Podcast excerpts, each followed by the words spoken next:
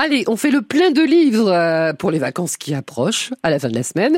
À mettre dans la valise, les conseils de nos libraires ou bibliothécaires et aujourd'hui à la médiathèque euh, d'Elbeuf. Gaëlle, bonjour Gaëlle. Bonjour Annie. Médiathèque qui sera ouverte pendant les vacances. Alors oui, euh, sauf le mois d'août, parce que nous nous modernisons, mais en tout cas, on sera, la médiathèque sera ouverte tout le mois de juillet. Quel a été votre dernier coup de cœur, Gaëlle? Alors un gros coup de cœur pour le livre L'autodidacte, le boxeur et la reine du printemps euh, d'Hernan Rivera Letelier. Mhm. Euh, alors Hernan Rivera Letelier, c'est un des écrivains chiliens les plus traduits au monde. C'est un conteur reconnu et on sent vraiment l'influence de ce genre dans ce très court récit. Il fait une centaine de pages mmh. qui met en scène trois personnages comme le titre l'indique. Alors nous avons Éléazar, le narrateur, l'autodidacte en question. Euh, c'est un jeune ouvrier mineur et poseur de rails dans le désert d'Atacama au du Chili. Oui. Euh, il est féru de mots et de poésie et son souhait c'est de développer son don pour l'écriture.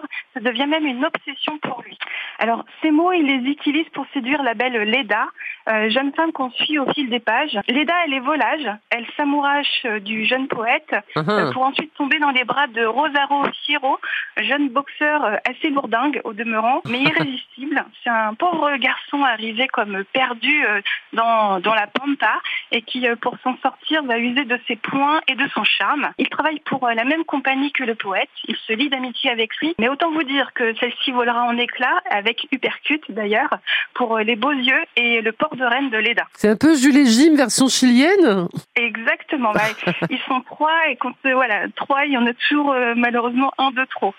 Alors on est euh, plongé effectivement dans le sud du Chili, dans ce fameux désert d'Atacama, mmh. dont l'atmosphère lunaire et irréelle sert d'écrin pour cette histoire qui est aussi entre beauté et tragédie. Et on est même le miroir, c'est une des régions les plus arides au monde, mais néanmoins, euh, cette région se couvre euh, de fleurs tous les 5 à 7 ans. C'est aussi en ce lieu, dit-on, que les nuits étoilées sont les plus belles. Le récit est parsemé de, de vocables et de références à la culture chilienne, notamment sur la poésie. On n'a qu'une envie, c'est d'aller piocher après dans tout ça. Et c'est euh, un conte absolu et sublime sur les aspirations de mmh. tout à chacun et sur ce que nous gagnons et perdons pour y arriver.